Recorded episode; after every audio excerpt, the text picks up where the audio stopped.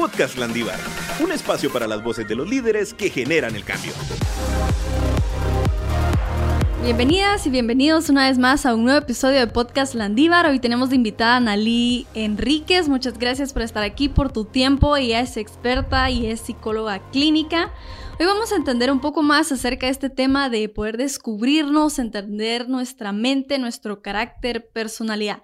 Creo que a todos en algún momento nos ha interesado este tema porque hasta nos ponemos a hacer estos juegos en Facebook de, ay, qué animalito soy, qué princesa me define y todo este tipo de juegos que no sé si lo hará algún psicólogo, ¿verdad? Porque pues ellos ya saben, pero para eso estás tú, Anneli. Muchas gracias por este espacio que nos diste hoy. No, pues gracias a ustedes por invitarme, un honor estar acá, como se los dije. Eh, el conocernos es un reto, ¿no?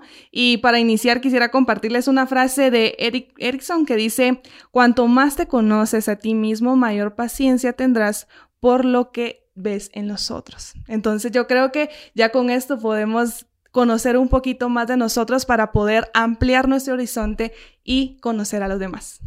Muy bien, como ya bien mencionaba Lucy, pues nosotros nos vamos a adentrar un poquito en estos pues métodos profesionales que tú nos puedas compartir para lograr conocernos a nosotros mismos. Sí, y empezando por la primera pregunta, porque vamos a que estos juegos no son profesionales, ¿verdad? Pero uno se los cree y dice, jiji, qué divertido, ¿verdad? y lo hago. Entonces, ¿qué sería una página o un método confiable y profesional para que yo pueda descubrirme, conocer mi personalidad o mis actitudes? Más que una página, más que un sitio web, yo sí te invito a que puedas analizar. Que conocerte no es solamente venir y decir, ay, me gusta esto, me gusta lo otro. No. Conocerte es detenerte un poco y evaluar que realmente eres tú. El conocerte no, ok, está bien, es válido, puedes ver en Facebook, puedes hacer esto en las páginas, pero no es del todo la realidad. Obviamente, como lo estás creyendo, vas a decir, sí, eso soy yo. Me autoidentifico. me autoidentifico y todo, pero no hay una base científica. Entonces yo te pregunto, ¿vas a creer a partir de eso o vas a creer a partir de una base científica? No, totalmente la base científica, ¿verdad? El autoanálisis, la reflexión, muy Exactamente. La reflexión de, bueno, ¿a hoy qué quiero yo? Hoy qué quiero en este momento, justamente en este momento. ¿Estoy acá porque quiero o porque ni modo me tocó venir? O porque lo estoy, lo estoy creyendo y creo firmemente en que esto es lo que me nutre, esto es lo que me hace crecer. Y, es que no podemos limitar la personalidad y tu esencia a encajarla en algo que la sociedad te está diciendo totalmente. Los psicólogos, la psicología a lo largo de la historia ha intentado comprender al ser humano y ha intentado poder encasillarlos y poder encasillarnos, ¿verdad? Porque todos somos parte de esto y poder encontrar como una respuesta. Ay, no, pero si es Un esquema, melancólico, esto va a reaccionar así. Pero ¿saben qué? No solo somos eso. No solo somos mente, no solamente somos cuerpo. Somos mente, cuerpo y espíritu. Muchas personas tal vez no lo crean, pero no podemos encasillarnos en que, bueno, yo soy esto porque así me salió en el test, o yo soy esto porque cuando me hice el examen en la universidad o cuando me iba a entrar a la carrera, me salió que tal personalidad era yo. Ok, está bien, pero no te limites a que solamente eso puede ser. Ok, entiendo. Ahora, ¿qué pasa si en este momento de autorreflexión con nosotros mismos encontramos algunos rasgos negativos de nuestra personalidad?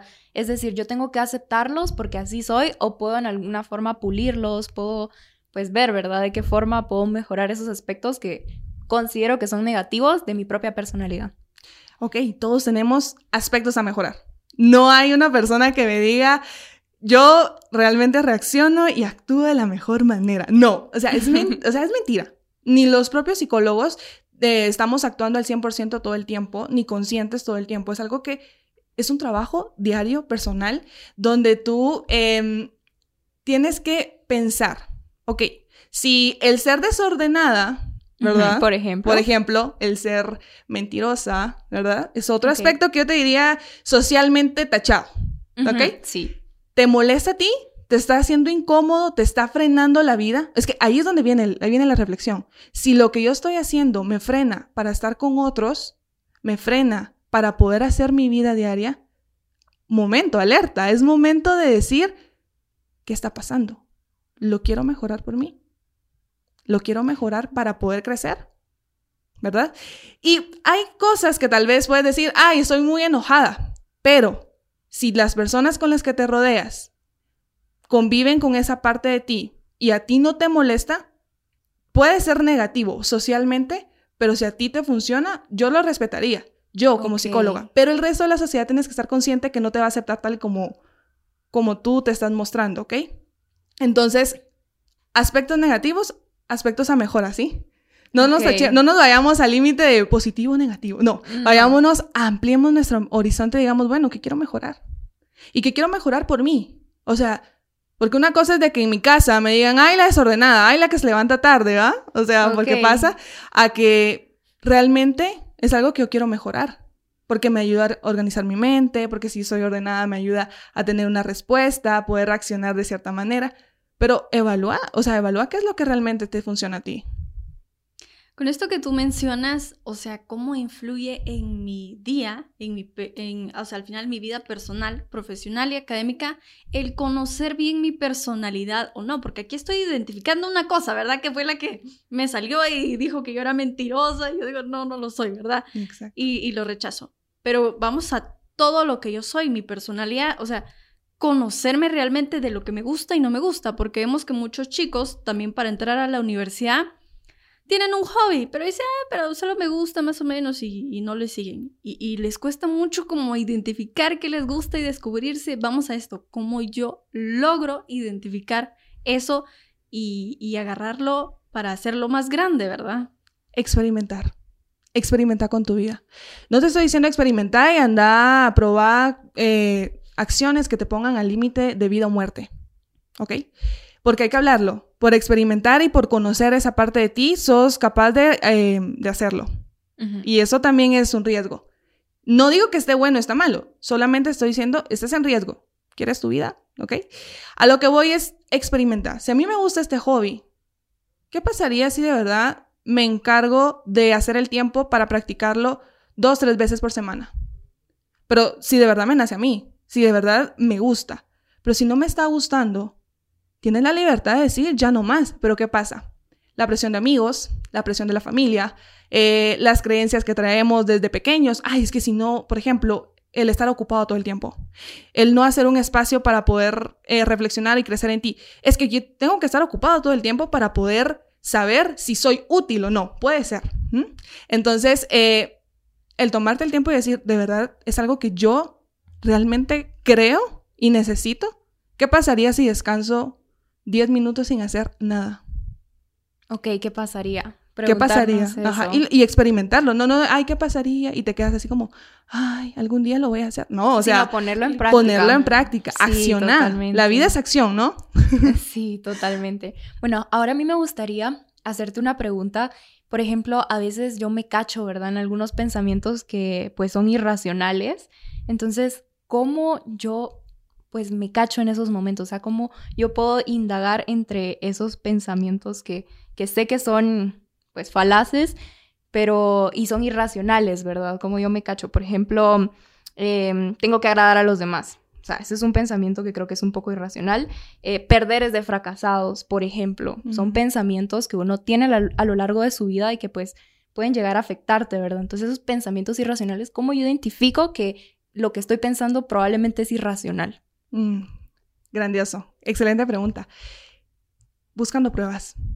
Busco, ¿Cómo comprueba un detective si lo que está diciendo la persona que lo contrató es cierto o no? Con pruebas. Sé el detective de tu vida. ¿Sí? El detective, de el detective interior. Ok, vamos a ver. Em, de verdad, si yo no agrado a los demás, ¿qué es lo que pasa? La pregunta sería, ¿qué pasa si no agrado a los demás? Veámoslo, eh, los demás focalicémoslo a familia, amigos, em, compañeros de trabajo, ¿verdad? Que es como lo más cercano, compañeros de la universidad también. Ok, ¿qué pasa si no agrado a los compañeros de la universidad? O a mis amigos de la U, ¿verdad? Los amigos de la U. Pasa. Entonces, bueno, me van a dejar de hablar, nunca más me van a... Pero ¿cuándo ha pasado? ¿Cuándo ha pasado que, que sí pasó eso? O sea, que nunca me volvieron a hablar ah, bueno, pues no, no, nunca, ha pasado. Entonces es así como, ah, bueno, voy a, voy a hacer una pausa y decir, no. Bueno, ahora veamos con tu familia. Cuando tu familia, ¿qué es lo que puede pasar si no los agradas? Ay, me van a rechazar, me van a echar de la casa, lo que sea. Entonces, eh, ¿cuándo ha pasado? Ok, hacerse esa pregunta. Buscar pruebas. Ser el detective de tu vida y buscar pruebas. Con esto que hablamos, Dulce y yo teníamos un, un dilema, porque esto es tan profundo, complejo y uno siempre quiere saber cómo es uno. Si existe alguna tendencia en la que nosotros siempre tengamos el mismo comportamiento, porque vamos a que hay algo que me define el día que yo nací, mi nombre y mi personalidad y miles de Probablemente hasta el signo zodiacal. Exacto, ajá. Y dicen cómo soy yo. y, y, eso está escrito así como para que no cambie, ¿verdad? Pero el ser humano es un ser de constante cambio. Entonces, o sea, ¿cómo, ¿cómo nos definimos? O sea, leo esa página, no leo esa página, ¿cómo hago estas pruebas? No las hago, puedo cambiar, no puedo cambiar, pero esto dice que yo soy así. O sea, ¿cómo? Tengo la tendencia de que, de que mi comportamiento siempre sea igual, que yo vaya a ser la misma persona siempre. Ok, varios aspectos. ¿Quién va a conducir tu vida? ¿El mundo o tú? Pregunta clave. Todos podemos Em, crear una nueva versión. Y estamos llamados a crear la mejor versión de nosotros. No porque em, es lo que está de moda, es, lo, es un tema que está muy de moda ahora. Pero ¿cómo hacerlo? ¿Cómo hacerlo? Bueno, si antes a mí me gustaba venir e irme todas las tardes a hacer tal actividad, ¿qué pasaría si una vez pruebo algo diferente? Es que no puedes decir que quieres cambiar con una resistencia al cambio en tus acciones diarias. O sea, si tú vienes y dices, sí, el ser humano quiere cambiar, el ser humano está dispuesto a cambiar, pero tú, tu rutina sigue siendo la misma de hace 15 años o sigue siendo la misma desde que estabas en, en primero primaria y, disculpa, estás en AU. o sea, estás creciendo, estás en otro horizonte, tu mente está cambiando, pero por aferrarnos a lo que no conocemos, a lo que nos hace sentir cómodos, nos quedamos ahí y nos encasillamos. Pero no es porque, ay, el mundo dijo que yo me tengo que encasillar, es que te dormiste en el camino y muchas veces estamos dormidos en la vida. Y no nos damos cuenta que la gente nos está conduciendo la vida y no estamos conduciéndonos nosotros. Muy, muy interesante. Justamente tocas un punto crucial. Bueno, ahora em, por ejemplo, ¿qué influencia tiene en mi vida que yo me conozca o que no me conozca? Si te conoces, tienes la ganancia de seguir descubriendo cosas que hay que seguir trabajando. De una vez, o sea, de, cajón, tu regalito es, ya te conoces, sabes que vienen otros aspectos que hay que seguir conociendo, ¿verdad? Y el no conocerte te lleva a vivir en automático, pero va a haber un momento en la vida y es lo que pasa con muchos adolescentes, con muchos adultos a cierta edad que hice de mi vida. Tantísimas películas que tratan del tema, ¿no? Que dicen, llegué a tal edad y yo qué hice de mi vida. Y tiene que pasar algo catastrófico, una película muy impactante y muy cruel, El pianista.